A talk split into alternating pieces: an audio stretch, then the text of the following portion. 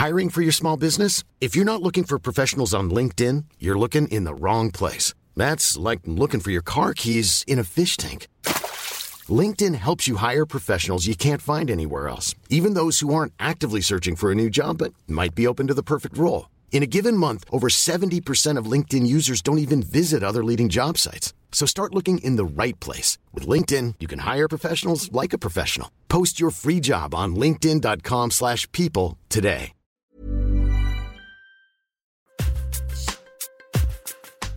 Thune, le premier podcast intime sur l'argent. Ce qui nous a frappé dans ces grands groupes, c'est tout de même que euh, les héritiers se battent, se déchirent ou souffrent lorsqu'ils ne sont pas choisis pour justement être autre chose que des rentiers, pour être autre chose que celui qui jouit simplement de la fortune.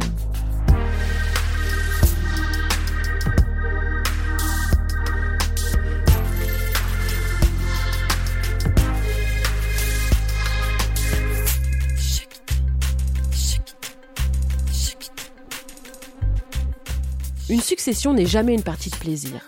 Mais quand elle a lieu au sein d'une grande famille industrielle française, la donne change encore un petit peu. Qui sera l'élu chargé de prendre les rênes de l'entreprise? À qui faire confiance? À qui ne surtout pas faire confiance? Comment éduquer ses enfants pour qu'ils deviennent de bons petits gagneurs? Et pour les héritiers, comment se construire et voler de ses propres ailes quand le patron, c'est papa? Voici l'enquête menée par les journalistes Raphaël Baquet et Vanessa Schneider dans leur livre Succession chez Albin Michel. Bienvenue dans l'univers impitoyable des Arnaud, Bolloré, Lagardère, Hermès, Gallimard, Bouygues, Bettencourt et autres ultra riches. Bonne écoute. Bonjour Raphaël Baquet, bonjour Vanessa Schneider. Bonjour. Bonjour. Alors Succession, ce sont 12 histoires familiales qui sont passionnantes euh, entre Santa Barbara et les pages saumon du Figaro.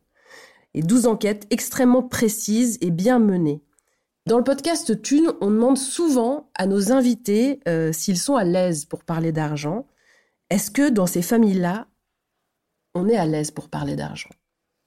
Non, on se protège de ces questionnements. On parle très volontiers de la marge de l'entreprise, de ses résultats boursiers éventuellement, mais pas de l'ampleur de la fortune familiale et surtout de la façon dont, au sein de la famille, on répartit euh, à la fois la fortune, euh, le pouvoir et surtout comment on, se conduit lorsqu'on est très riche, parce que toutes nos familles sont aussi des familles euh, puissantes hein, qui existent au sein du CAC 40 pour beaucoup d'entre elles et qui donc ne vivent pas tout à fait comme le commun des mortels. Le sous-titre du livre, c'est L'argent le sang, les larmes. C'est très éloquent. Ça provoque ça, selon vous, une succession? Oui, ben une, succession, euh, en fait, ça réveille euh, évidemment tout ce qui dysfonctionne au sein d'une famille c'est-à-dire euh, toutes les blessures du passé, les mésententes familiales, des, une rupture entre parents et enfants, un divorce mal digéré, des rivalités aussi au sein des fratries. Ça pose la question de est-ce qu'il y a un enfant préféré, est-ce que l'un a été privilégié? Donc ça réveille tout ça et souvent les successions sont d'une très grande violence dans toutes les familles. Et l'argent, il est le vecteur de cette violence. On se bat pour de l'argent comme on va se battre pour des petites cuillères, euh, euh, des assiettes ou euh, ou un meuble, mais c'est pas l'objet en tant que tel. Ce qui a évidemment derrière l'argent, l'enjeu, c'est un enjeu souvent euh, très affectif euh, et avec euh, des, blessures qui, n'ont rien à voir avec avec la, valeur numéraire en fait de pourquoi on, se bat. Donc pourquoi le, le sang et les larmes? Parce que justement ces questions d'argent dans des familles qui en ont énormément et euh, où forcément c'est décuplé puisque c'est pas simplement euh, euh, l'avenir des uns et des autres, c'est aussi l'avenir d'une entreprise, c'est souvent des centaines de milliers d'emplois, de la perpétuation d'une marque ou d'un groupe. Donc les enjeux sont colossaux et ça réveille évidemment des souffrances, des rivalités et de la haine parfois.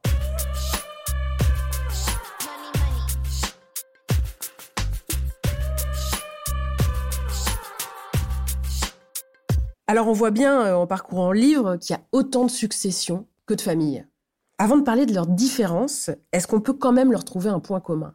Alors, je dirais le point commun euh, dans toutes les successions, c'est que euh, ces grands entrepreneurs ou ces héritiers, puisque certains ont déjà eux-mêmes hérité euh, du, groupe euh, familial, ont une vision dynastique. C'est-à-dire qu'on ne va pas forcément, euh, et ça c'est aussi assez français, euh, on va pas forcément chercher euh, le meilleur pour diriger euh, l'entreprise euh, après sa mort ou après qu'on ait décidé de, de la laisser. on va essayer avant tout de choisir quelqu'un de son sang. Et ça, c'est très particulier parce que c'est c'est pas parce qu'on est un grand entrepreneur brillant que parmi ses enfants, on a aussi un grand entrepreneur brillant ou euh, tout simplement quelqu'un que ça intéresse.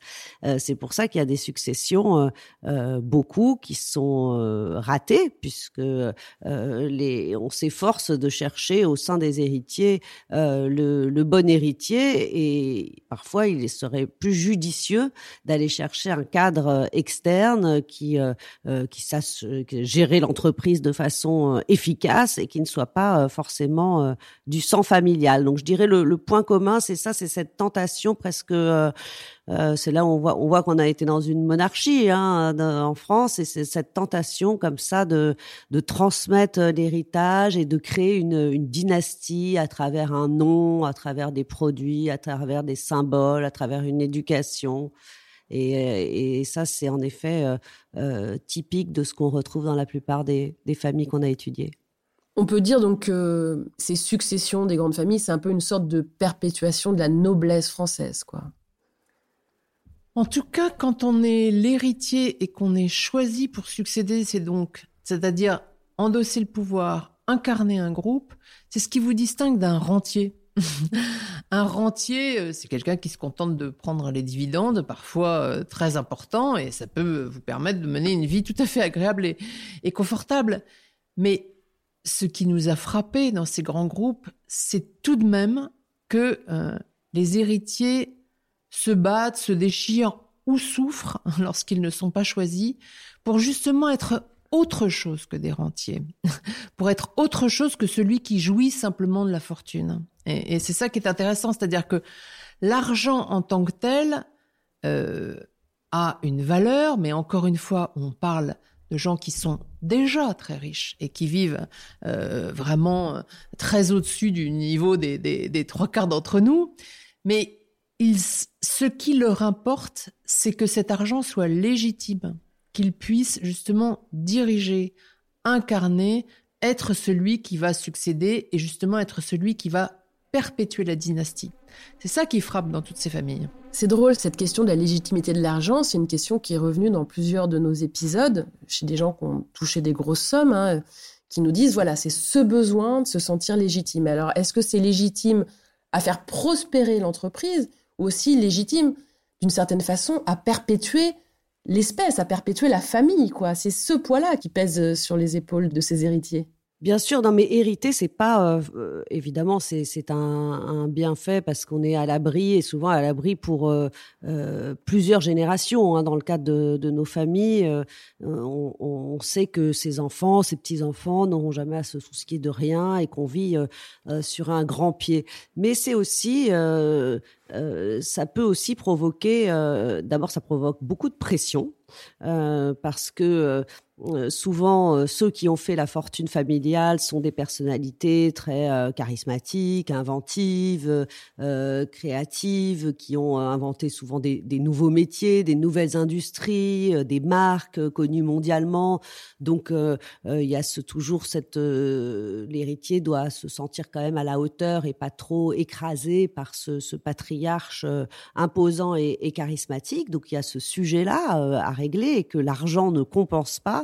Et en effet, euh, euh, évidemment, forcément, la question euh, qu'est-ce que j'ai fait moi pour pour mériter ça? Donc là, on a deux types de de comportements. Il y a ceux qui se disent moi, je, je vais reprendre le flambeau et faire, si ce n'est mieux, mais en tout cas aussi bien que mon père. on peut prendre l'exemple de la famille de Jean-Claude Decaux.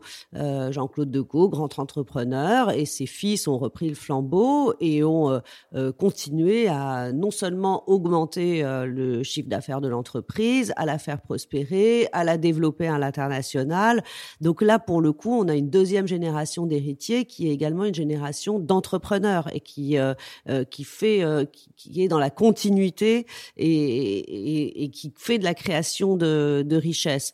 On a l'exemple également de François-Henri Pinault qui a succédé à son père et qui a contribué à développer encore mieux aussi l'entreprise, qui avait certes hérité d'un très bel empire, mais qui a continué à le, développer, à le, réorienter aussi vers le luxe en se débarrassant d'anciens métiers euh, qui ne marchaient plus. Donc il y a, ces, des, héritiers qui sont vraiment euh, qui pour qui euh, qui ont à cœur de montrer que voilà ils sont pas simplement des héritiers mais ils sont aussi ils ont des responsabilités et des responsabilités euh, entrepreneuriales et sociales.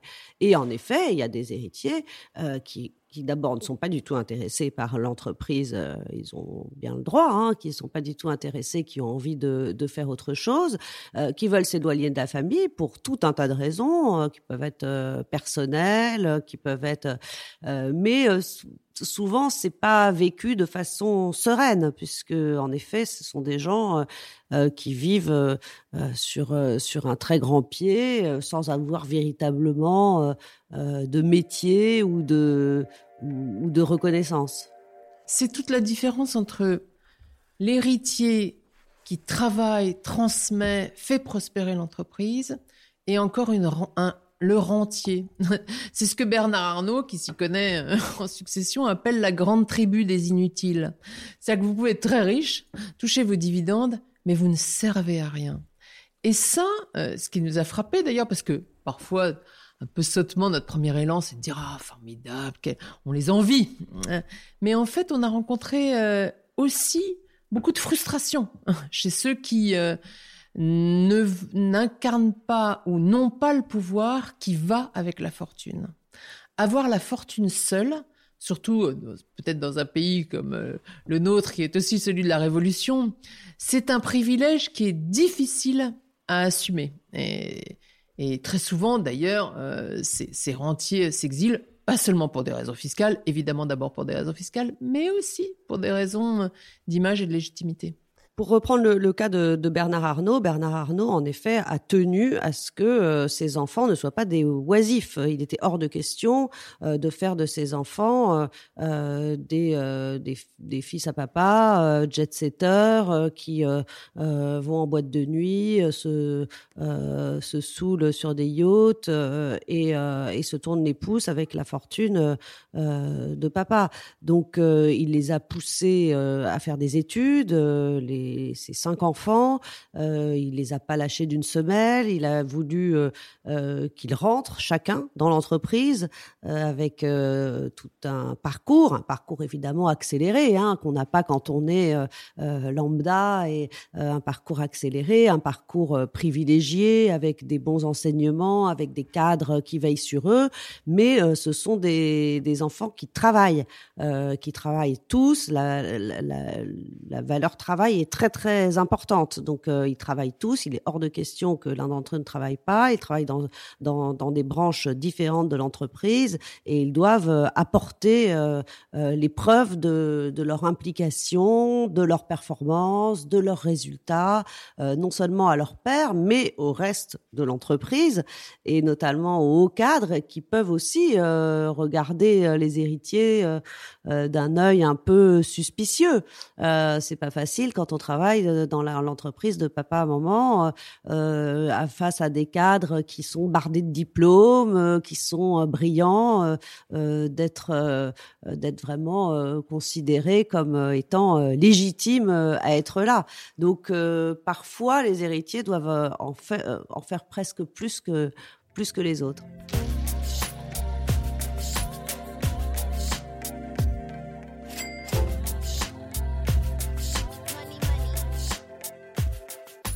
La bonne éducation d'un héritier, c'est justement lui enseigner à travailler et lui enseigner à avoir un rapport mesuré ou en tout cas sain à l'égard de l'argent. Et, on voit bien, Bernard Arnault, effectivement, a fait très attention, associant dès le plus jeune âge euh, l'argent de poche aux bonnes notes.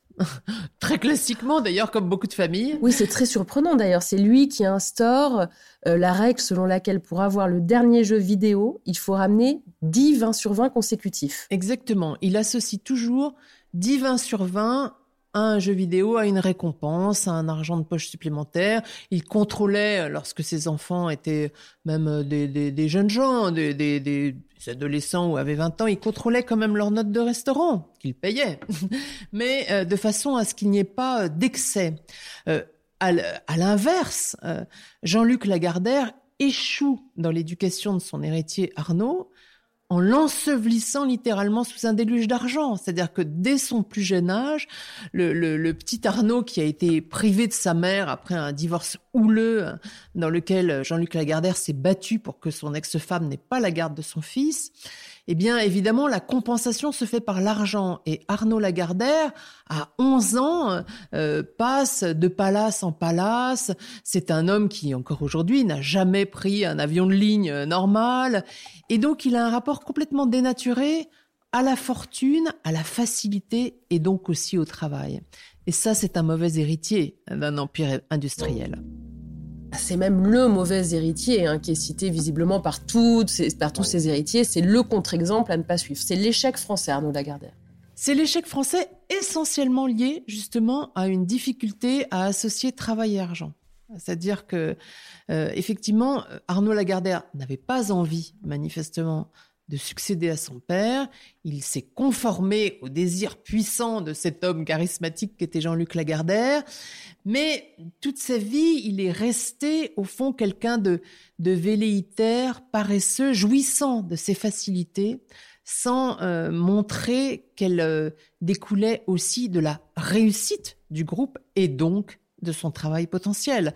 Et là, c'est, on, a vraiment un, principe éducatif très intéressant qui montre que l'argent seul, c'est, c'est l'assurance que votre héritier est dévoyé de ce point de vue-là et qu'il peut effectivement ne pas être digne de diriger l'entreprise. Ce qu'on sent aussi à travers, euh, à travers tous ces exemples, c'est la fascination du père. Évidemment, ce ne sont que des pères, à part Liliane oh. Bettencourt, qui est la seule femme, mais ces patriarches sont absolument tout puissants, fascinants. C'est Arnaud Lagardère qui dit Je regardais mon père comme si c'était Mick Jagger.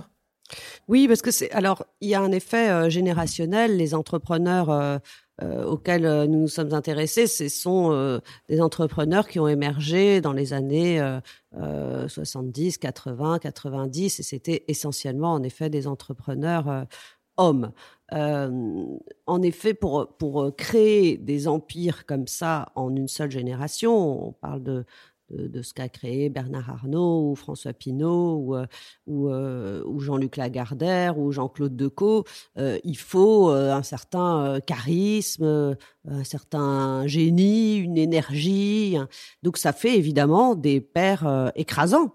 ça fait des pères où il est difficile quand on est enfant de se sentir à la hauteur. Ça fait souvent aussi des personnalités assez autoritaires, assez tyranniques. les chefs d'entreprise comme ça de, de euh, qui se sont euh, vraiment euh, battus pour pour faire prospérer leur entreprise. Ce sont pas des tendres hein, ce sont pas des tendres ni avec leurs collaborateurs ni avec leurs adversaires et souvent pas avec leurs enfants non plus. Ce sont des gens qui ont des égaux très très forts qui estiment que pas grand monde n'est à leur hauteur et qui le qui le font sentir. Donc ça ça peut créer chez des chez, les enfants un, sentiment euh, euh, soit d'infériorité, soit chez certains, euh, ça devient une sorte de challenge d'essayer d'être d'être à la hauteur du père. Mais là encore, c'est une question de personnalité.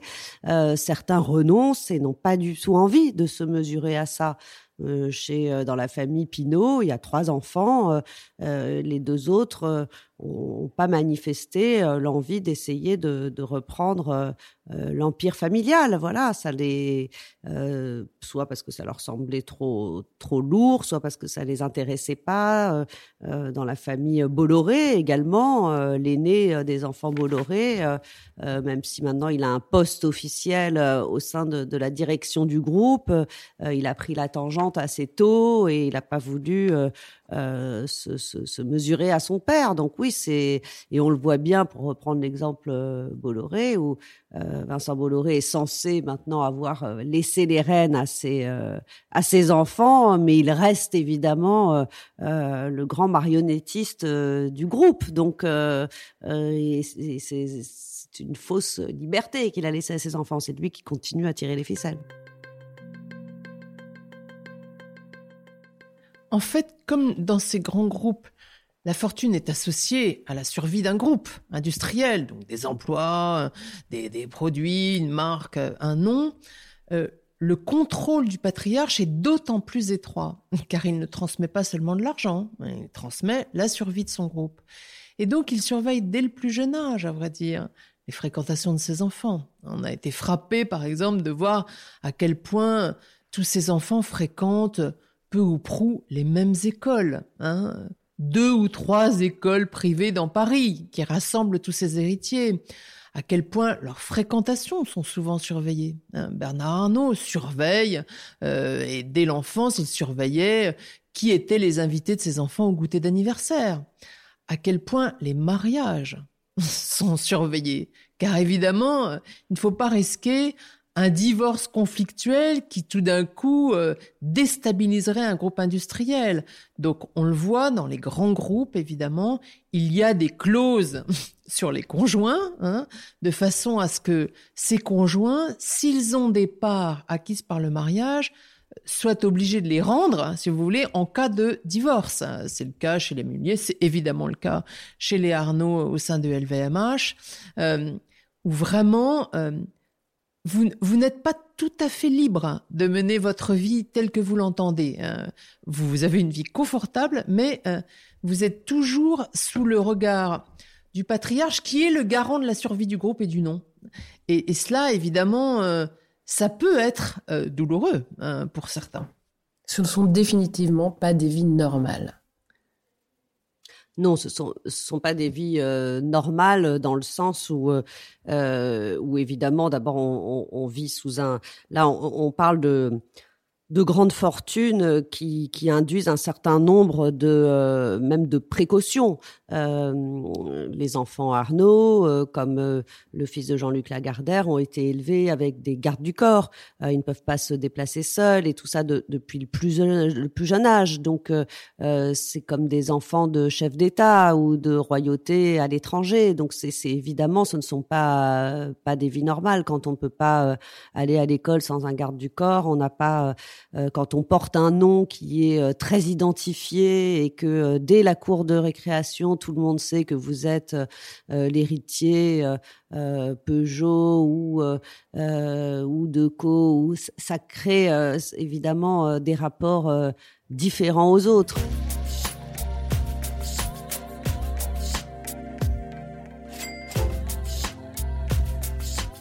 Alors, préparer sa succession pour ses grands patrons, c'est donc se préparer à l'idée de mourir. Est-ce que quand on est si puissant, il n'y a pas quelque part un déni de la mort? D'autant que ces grands patrons, euh, vous le racontez, hein, quasiment tous ont une hygiène de vie excellente. Ils font du sport, ils font extrêmement attention à ce qu'ils mangent, ils sont très suivis. Euh, ils sont prêts à mourir, ces gens-là? Non, il y a évidemment chez ces grands patrons un désir d'immortalité. Euh, ils veulent, vivre le plus longtemps possible, euh, dans la meilleure santé possible. Euh, Bernard Arnault, à cet égard, il est, euh, c'est vraiment l'exemple absolu d'une hygiène de vie impeccable, d'un rythme de vie extrêmement réglé. C'est, ce sont des gens qui sont suivis par des, par des cohortes de médecins qui font très attention, qui pratiquent euh, euh, des sports, euh, qui veulent rester vraiment vraiment en forme et qui euh, retardent régulièrement euh, la date de leur euh, mise à la retraite, même par les, des changements de statut. Bernard Arnault l'a fait, il a reculé l'âge de la, la, présidence de son groupe pour rester un peu plus longtemps.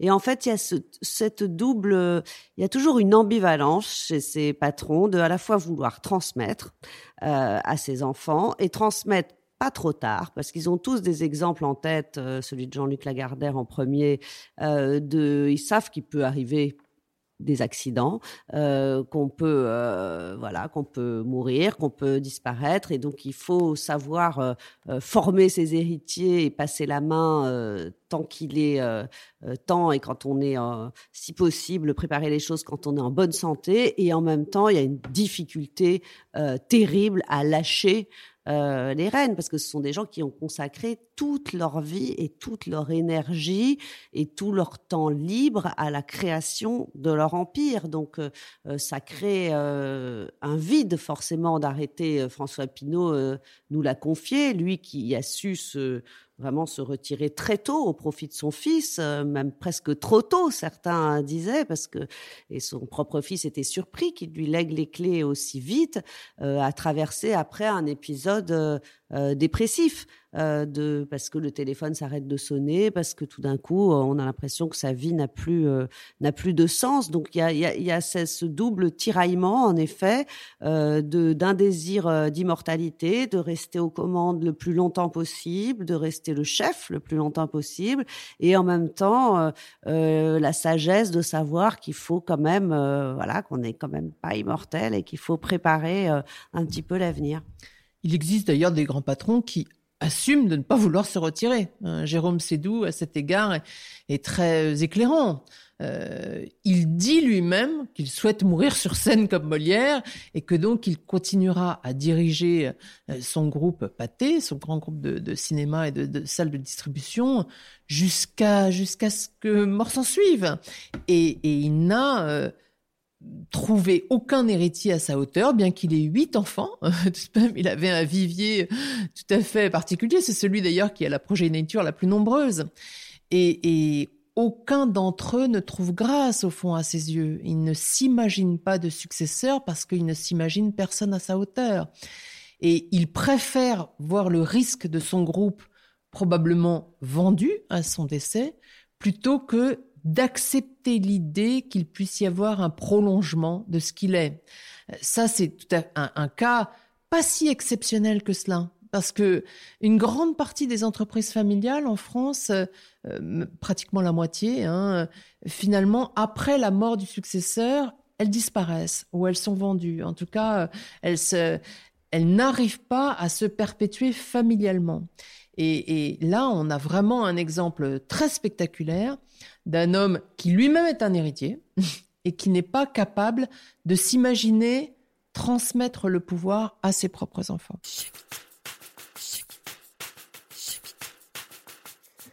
Quand vous donnez euh, ce type d'exemple, on voit bien que, que ce livre euh, ne parle évidemment pas uniquement d'argent, mais beaucoup de, psychologie, voire, euh, voire de psychanalyse et de nature humaine hein, au sens large. parce qu'on peut imaginer que Jérôme Sédou dans ses huit enfants, il y en a bien un qui ferait le job. La réalité, c'est qu'il veut pas déléguer. Il ne veut pas que quelqu'un lui succède, en fait. En tout cas, il a fait en sorte qu'aucun de ses enfants ne puisse être en mesure de lui succéder puisqu'il ne les a jamais formés à cela. Il ne les a pas formés. Hein. Et c'est vrai que on a souvent eu l'impression, en, plongeant dans ces familles, d'être un peu Freud au sein du capitalisme français. Hein. Bien sûr que la psychanalyse euh, est un outil euh, très éclairant pour comprendre ces familles. D'ailleurs, les plus euh, ceux qui réfléchissent le plus à la succession font très attention à la psychologie. Bernard Arnault, qui est sans doute le maître hein, dans, la, dans la réflexion sur comment transmettre, fait très attention à préserver l'équilibre psychologique des individus, c'est-à-dire de chacun de ses enfants et entre ses enfants. Il a organisé littéralement l'entente. Hein. Il a des enfants de deux mariages différents. Généralement, dans une famille, ça introduit le poison de la rivalité. Il a vraiment fait en sorte que les deux enfants du premier mariage, euh, Delphine et Antoine, soient les parrains des trois suivants euh, du second mariage. Il organise des euh, tournois de tennis, des vacances en commun. Bref, l'éducation intellectuelle, académique, les diplômes qui sont si importants pour Bernard Arnault, qui est quand même qui a la religion des grandes écoles, est presque au même plan que l'équilibre psychologique, car il sait bien qu'une fragilité psychologique, un jaloux, un meurtri, un frustré dans une famille, c'est l'assurance de déchirement plus tard.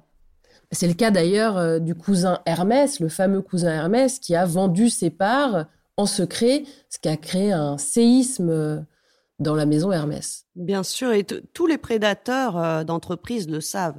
Et euh, Bernard Arnault, qui a été un grand prédateur d'entreprise, qui a fait une partie de sa fortune euh, comme ça, le sait aussi. il faut, dans des familles, surtout des familles très nombreuses, qui en sont parfois à la cinquième, sixième, septième, huitième génération par rapport aux créateurs, le, prédateur va essayer de repérer le maillon faible. Donc le maillon faible, ça va être le cousin euh, qui a des besoins de liquidité parce que euh, euh, il a une pension alimentaire très lourde à fournir, donc il peut être tenté de vendre ses actions à l'extérieur. Ça peut être celui qui s'est senti humilié par euh, un frère, par un cousin euh, euh, qui a demandé une place qu'il n'a pas obtenue, qui voilà, qui a eu un conflit avec tel ou tel. Donc, plus la famille est nombreuse et plus le, la famille s'est construite il y a longtemps, plus évidemment c'est difficile de maintenir cette unité familiale. Et il y a des des personnalités qui peuvent être tentées pour plein de raisons euh, de, de, vendre leur part à l'extérieur, de, de, sortir du groupe, de, de, trahir pour les autres et, euh, évidemment de mettre euh, en difficulté la famille. Mais c'est quelque chose qu'on a retrouvé surtout chez les, les, familles qui, ont, qui se sont constituées, les groupes qui se sont constitués il y a plusieurs générations. C'est très très difficile de maintenir une cohérence quand ce sont les arrière-arrière-grands-parents qui ont fondé euh, euh, la société. Et quand on se retrouve, comme dans la famille euh, Mulier, qui possède Auchan, qui possède Decathlon, qui possède toute une kyrielle d'enseignes et qui sont maintenant 1500 héritiers dans la famille, c'est très très difficile de maintenir une, une cohérence et une entente entre tous, puisque tout simplement la plupart ne se connaissent même plus en fait. L'affaire de l'OPA hostile de, de Bernard Arnault sur Hermès, elle repose essentiellement sur la connaissance intime des déchirements familiaux. Euh, Bernard Arnault veut racheter Hermès. Il fait l'analyse que ils sont une soixantaine d'héritiers, que parmi cette soixantaine, il y en a qui ont une relation assez distendue à l'entreprise. Et il repère notamment parce que il a autour de lui, euh, d'abord lui-même, il regarde les familles évidemment, et puis il a autour de lui euh, forme d'espionnage, hein, des gens qui espionnent pour lui industriellement et psychologiquement presque. Euh, comment se, comment l'entendre est, est, à court dans les familles. Il repère effectivement un cousin qui est parti euh, en Suisse, qui a pris un peu la tangente, hein, qui d'abord n'a pas de, qui est un rentier justement, qui n'a pas de, de place dans l'entreprise, qui est parti vivre sa vie euh, d'une façon autonome en échappant au contrôle familial et, en repérant ce cousin, il repère le maillon faible. Et donc, euh, il va racheter ses actions. C'est très minoritaire, mais ça lui permet de mettre un pied dans la place. Et évidemment, son idée, c'est d'en racheter de façon souterraine, petit à petit, de grignoter le capital, puis de devenir incontournable. C'est contre ça, ce type de prédation, que la famille va se réunir, ce qu'elle n'avait jamais fait jusqu'ici. On va dire, il y avait trois branches, des cousins, bon, on se retrouvait de temps en temps euh, aux courses de chevaux, et, et, voilà, on en restait là. La famille va tout d'un coup découvrir que l'entente familiale est vitale pour la survie euh, du groupe, et elle va euh, se réunir, passer un pacte d'actionnaires, bien sûr, mais pas seulement un pacte d'actionnaires, c'est-à-dire que elle va organiser son entente, elle va choyer les héritiers, faire en sorte qu'ils soient, qu'ils n'aient pas seulement des dividendes en fin d'année, mais qu'ils associent ces dividendes au lien familial, au patrimoine familial, à la survie de la famille et au prolongement du nom et à ce qui a été créé par leur ancêtre. Donc, encore une fois, c'est pas seulement l'argent qui compte, c'est ce que ça signifie au sein d'une famille comme perpétuation de ce qu'on a créé. Donc tout l'enjeu est d'avoir une famille la moins dysfonctionnelle possible, si tant est que ce soit justement faisable, quoi.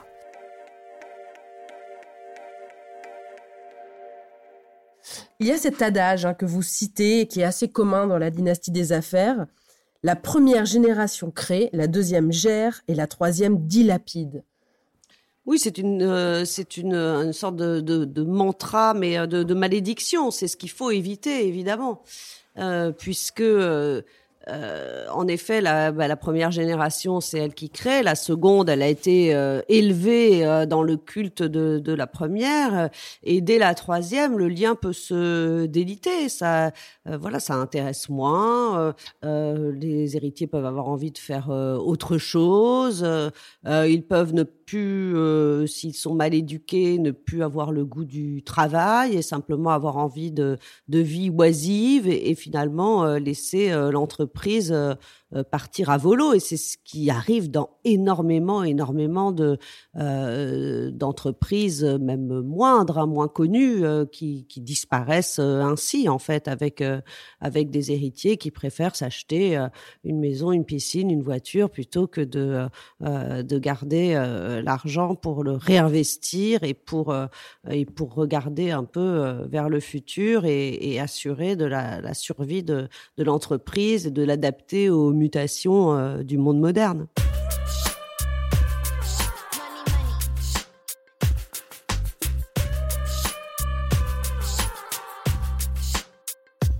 Alors il y a un troisième volet que j'aimerais aborder, euh, c'est celui du rapport à l'argent hein, des uns et des autres. Ce qu'on voit globalement, c'est que ce sont quand même des milliardaires plutôt discrets.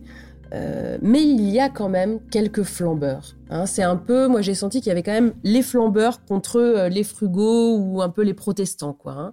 Euh, ils se jugent les uns les autres oui, alors nous, on, a euh, rencontré euh, quelques familles qui sont en effet soit protestantes, soit euh, catholiques sociales aussi. les Muliers sont des catholiques du Nord, plutôt austères, donc les Muliers, Auchan, Decathlon, Kaby, Nord Auto, toutes ces marques-là, une famille très très puissante, très riche et qui eux, euh, alors c'est dans l'éducation depuis euh, des générations, c'est euh, l'anti bling bling, mais c'est même pas fin. Hein, donc ils, ils ont de, de l'argent, mais il y a des règles extrêmement strictes au sein de la famille. C'est on a droit de s'acheter une maison, mais pas deux. quand on s'achète une, une belle maison, pas sur rue. On a une maison un petit peu euh, cachée derrière.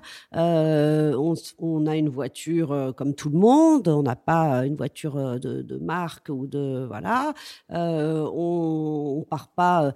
eux, c'est le, le leur hantise, ils appellent ça le syndrome Bahamas. C'est que leurs euh, héritiers euh, aillent avec euh, cigare au bec sur un, un, un yacht, euh, se faire prendre en photo avec avec des mannequins. Eux, c'est tout le contraire. On, D'ailleurs, certains même les prennent pour des pour des radins puisqu'ils ils reçoivent avec les produits au champ, ils font des dîners au champ. Il n'y a pas de pas de luxe, pas de voilà. Donc là, là c'est c'est un petit peu euh, euh, caricatural, hein, mais, en, mais en effet, on a, des, on a observé euh, tout type de, de rapport à l'argent. Tous font attention parce qu'ils savent que c'est mal vu euh, en France d'exhiber euh, euh, sa fortune, donc on fait très attention à ne pas se montrer dans des voitures de luxe. Il y a eu toutes les polémiques sur les jets, sur des... donc tout ça ils font ils font extrêmement attention, mais évidemment à des degrés à des degrés divers. Après c'est on vit très confortablement, mais c'est un peu vivons heureux, vivons cachés leur adage évidemment. Il y a deux choses qui plaident contre le bling-bling, en fait. D'abord, la vulgarité, l'inquiétude devant la vulgarité. Hein. et, à cet égard, euh, Arnaud Lagardère, par exemple, se montre particulièrement transgressif. C'est-à-dire que il a épousé euh, euh, une femme qui, elle, poste sans arrêt sur Instagram des photos de, de starlettes de télé-réalité, au fond, hein, c'est-à-dire où elle se montre toujours sur des plages exotiques extraordinaires, en bikini, allant de palace en palace. Et ça, évidemment, c'est une image que les affaires, le monde des affaires réfute absolument. Hein. Trop vulgaire, trop dissocié de la nécessité du travail, trop, euh, trop subversif. Euh, à la fois en France et vis-à-vis de l'opinion publique. Et puis le deuxième élément, c'est le danger. Plus vous montrez avec ostentation votre fortune, plus vous risquez d'être attaqué. Bernard Arnault est un homme qui ne peut pas se promener seul dans la rue. Il est devenu le symbole euh, politique de la fortune euh, en France. Euh, c'est pas toujours le cas euh, d'autres héritiers qui justement cultivent la discrétion. Euh, Axel Dumas, qui dirige Hermès, qui est un des héritiers du groupe Hermès, se promène absolument dans la rue. Vous ne le reconnaîtriez pas. D'ailleurs, vous ne le connaissez pas probablement physiquement. Donc Évidemment que le souci de discrétion va non seulement avec des valeurs culturelles et familiales pour certains d'entre eux, mais ça va aussi avec un souci de sécurité et, la volonté de pouvoir mener une vie, euh, sinon normale, parce qu'ils ne vivent pas comme le commun des mortels, mais en tout cas sans être systématiquement entourés de gardes du corps et, euh, bardés de, de systèmes de sécurité. C'est pourtant le cas, parce que, à vrai dire, la plupart d'entre eux vivent dans des univers sécurisés. C'est pas pour rien d'ailleurs que beaucoup d'entre eux vivent dans cette villa Montmorency, cette espèce de d'ensemble résidentiel de villas euh, euh, au cœur de Paris, enfin sinon au cœur, en tout cas euh, à l'ouest, dans l'ouest parisien, dans le 16e arrondissement. C'est pas pour rien qu'ils vont presque tous en vacances sur les hauteurs de Saint-Tropez, parce que ce sont des univers non seulement où ils sont entre eux, mais aussi des univers sécurisés. Et puis il y a eu des, des traumatismes hein, dans le capitalisme familial euh, au sein de la famille Peugeot. Un des héritiers Peugeot avait été enlevé euh, à l'âge de 4 ou 5 ans euh, euh, par des, des, ravisseurs qui demandaient une, une rançon. Euh, du coup, euh, Liliane Bettencourt a été très protégée. Ses parents l'ont retirée de l'école aussi. Il y a eu toute une époque où il y avait des enlèvements d'héritiers et ça a provoqué évidemment beaucoup de traumatismes au sein de, au sein de ces familles. Est-ce que pour le grand public, vous avez euh, l'impression que l'argent des héritiers est plus respectable que l'argent, par exemple, des joueurs de foot ou des acteurs euh, qui cartonnent? Est-ce que euh, il est perçu comme plus noble? Ah non, c'est tout le contraire. Alors c'est très frappant, c'est-à-dire que les gens ne sont pas révoltés par les dizaines de millions que gagne euh, Kylian Mbappé ou Zinedine Zidane, euh, euh, millions qui rémunèrent leur talent, mais qui rémunèrent d'abord leurs sponsors, les propriétaires de leur club et, leur, leur, famille, disons leur cercle relativement restreint. En revanche, ils sont extrêmement choqués par des grands patrons euh, qui ont le, même nombre de millions, hein, parfois plus bien sûr. Bernard Arnault est plus riche que Kylian Mbappé, mais euh, qui en même temps euh, font créer et, font vivre des centaines de milliers d'emplois. C'est très frappant de voir que effectivement il y a une, association différente. Je pense que c'est parce que je, me permets de donner cette hypothèse parce que justement quelqu'un comme Kylian Mbappé ou Zinedine Zidane vient justement d'un milieu très modeste et donc sa réussite spectaculaire, même si elle se chiffre en plusieurs dizaines de millions, elle est tout d'un coup légitime et enviable probablement. Chacun aimerait être comme cela. Être un héritier, ça suppose euh, ou être le celui qui a créé l'entreprise, hein, ce qui est le cas de Bernard Arnault de François Pinault. Euh, au fond, ils transmettent cet argent, mais souvent il y a l'idée que il était déjà privilégié au départ, ce qui n'est pas tout à fait vrai. Euh, Bernard Arnault, c'est tout à fait clair, il vient de la, bourgeoisie du Nord, bourgeoisie très éduquée. François Pinault euh, euh, vient au contraire d'un milieu assez simple. Il, fait le début de sa fortune en épousant une petite héritière de l'industrie du bois. Mais, mais vous voyez, vous avez des Jean-Claude Decaux avait, avait tout juste son certificat d'études et venait d'un milieu tout à fait modeste. Donc, Mais ça, dans le grand public, ça passe pas forcément. Euh, ce n'est pas évidemment forcément identifié. Et donc, effectivement, on a plus d'indulgence envers une réussite spectaculaire d'un joueur de football ou d'un acteur de cinéma hein, que euh, pour un, entrepreneur qui a pourtant euh, créé de la richesse et des emplois parfois.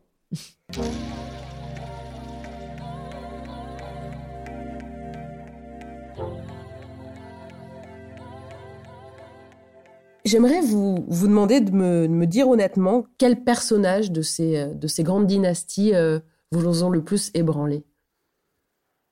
Ce qui, euh, euh, moi, m'a touché le plus, c'est quand on sent dans les familles où il y a eu beaucoup de, de souffrance et quand on se retrouve face à des, des déchirements terribles. Je pense à la famille Gallimard où un des frères euh, devait être euh, été promis euh, à, la gouvernance de, l'entreprise. Son père avait l'avait mis sur les rails. C'était c'était à lui que devait revenir cet empire de la littérature et et qui a été chassé brutalement par son père au profit de son frère cadet Antoine Gallimard qui a fait qui a développé le groupe d'ailleurs avec un très très grand succès. Donc c'est un, très bon héritier, mais ça a laissé des traces euh, absolument épouvantables euh, au sein de cette famille. Et quand on découvre comme ça une famille où euh, les deux frères ne se parlent plus depuis 30 ans, où leurs enfants ne se connaissent pas, où, lors de l'enterrement de leur père, chacun se retrouve de part et d'autre d'une tombe sans s'adresser la parole, il y a quelque chose de bouleversant, oui, et de glaçant. Ce qui est intéressant, évidemment, c'est quand ces successions se passent de façon tragique. Et, on a rencontré de la tragédie. C'est le cas évidemment chez Jérôme Sédou, dont euh, c'est un autocrate, Jérôme Sédou. Hein. Cette façon de ne pas voir d'héritier à sa hauteur, évidemment, est, quelque chose de tout à fait frappant. Mais il y a des morts hein, à cause de cela. Son ex-femme s'immole par le feu hein, après un divorce très très brutal. Euh, euh, il, il, épouse euh, la, la, femme du fils de son rival, hein, vraiment pour détruire au fond autour de lui. Donc c'est assez frappant.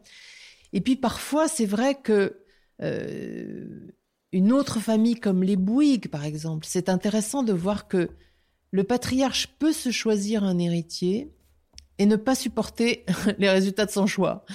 Francis Bouygues choisit d'abord son fils aîné, Nicolas, qui a fait les mêmes études que lui, qui lui ressemble, qui a un caractère tout à fait similaire, une forte personnalité assez tranchante. Et puis finalement, d'ailleurs, il, partage son bureau physiquement. Ils sont deux dans le même bureau. Puis il ne supporte pas euh, de voir euh, son semblable, de voir ce, petit moi qui est là prêt euh, finalement à le remplacer et il va l'écarter de façon impitoyable. Et ce qui est intéressant, c'est ce que devient Nicolas après. C'est-à-dire que Nicolas ne, Nicolas Bouygues ne s'est jamais tout à fait remis d'avoir été choisi puis écarté. Et il a, n'a pas finalement réussi euh, complètement dans les affaires, bien qu'il ait lui-même monté son entreprise. Il a fait de la prison. Et donc, euh, on voit bien que cette transmission du pouvoir, de la fortune, du nom, euh, de ce que l'on a créé, ça ne va pas forcément de soi. Et, ça, ça charrie euh, beaucoup de, de, souffrances, parfois, euh, de cruauté et d'éléments euh, tout à fait dramatiques dans une vie.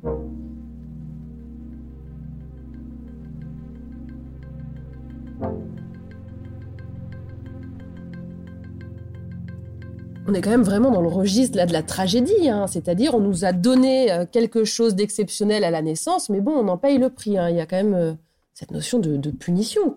Est-ce que chez certains héritiers, vous avez quand même senti une notion de jouissance, de plaisir, de, euh, de, bonheur d'être dans cette dynamique d'argent, de succès, de pouvoir, et puis ça roule, quoi, ça se passe bien, c'est joyeux, c'est vivant.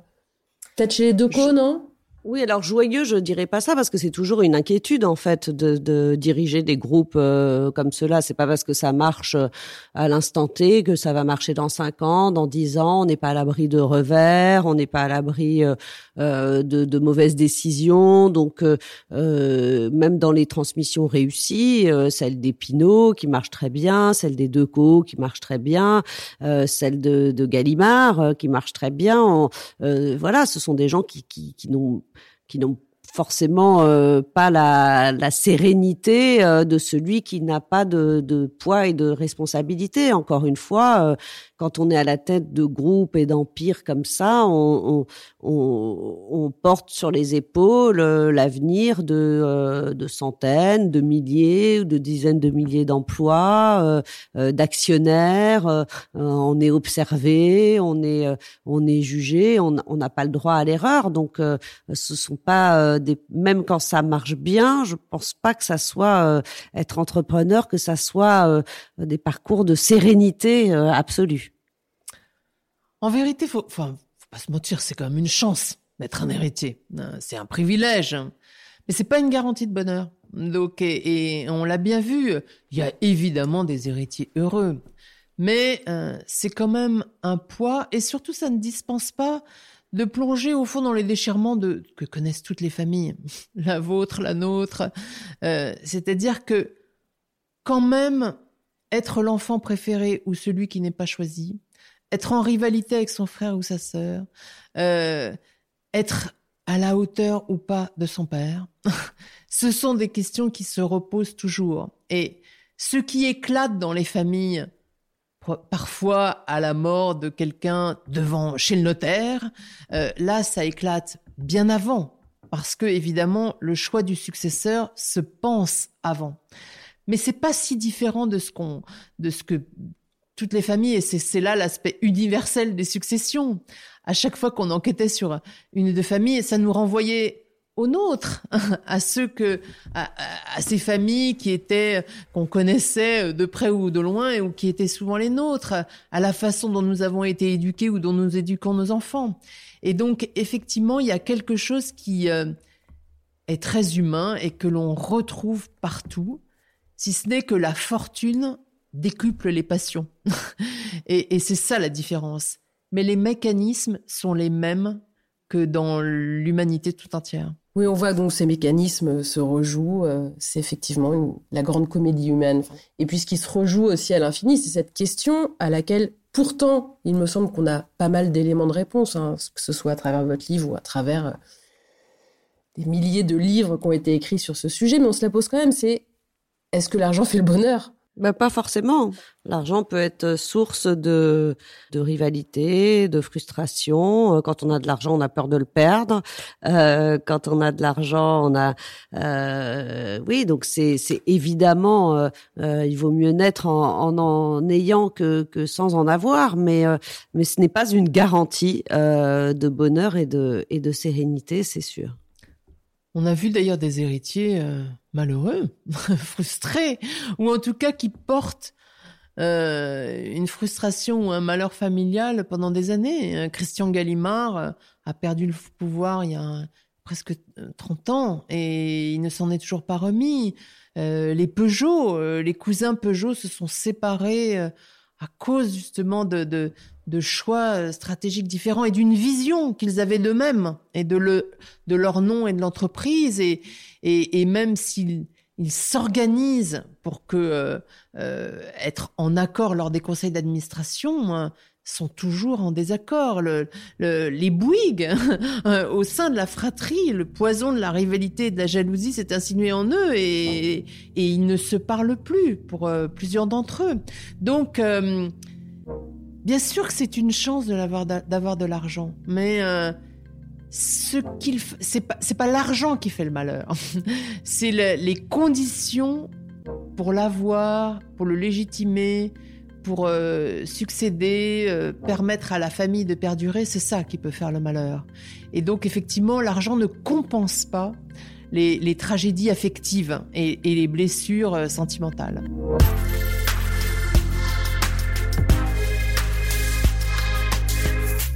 Voilà, Vous avez encore écouté un épisode de Thune, un podcast de Laurence Velli et Anna Borel. Cet épisode a été réalisé par Laurence Velli, monté par Frédéric Fortuny et accompagné d'une musique d'Emma Bitson. Si vous aimez Thune, vous pouvez nous soutenir. Le plus simple, c'est des étoiles et des commentaires sur vos plateformes d'écoute. Pour nous contacter, vous pouvez passer par Facebook ou notre compte Instagram. Nous avons aussi lancé une cagnotte Tipeee, parce que donner un peu de thune à thune, ça fait sens, et on en a besoin pour continuer. Vous la trouverez dans le lien de la bio de notre compte Instagram. Merci et à très bientôt.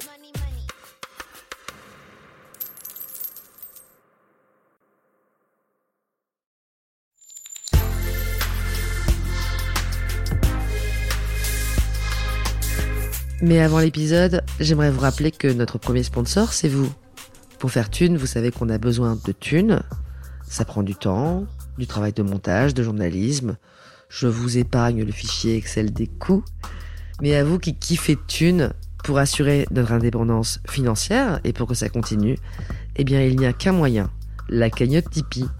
Sur Insta, via le lien en bio, ou sur Google en tapant Thune Podcast Tipeee avec 3 E, T-I-P-E-E-E. Vous êtes déjà nombreuses, nombreux, mais on espère que vous le serez encore plus. Pour que Thune continue, je compte sur vous. Hey, it's Danny Pellegrino from Everything Iconic. Ready to upgrade your style game without blowing your budget? Check out Quince. They've got all the good stuff shirts and polos, activewear, and fine leather goods, all at 50 to 80% less than other high end brands. And the best part? They're all about safe, ethical, and responsible manufacturing. Get that luxury vibe without the luxury price tag. Hit up quince.com slash upgrade for free shipping and 365 day returns on your next order. That's quince.com slash upgrade.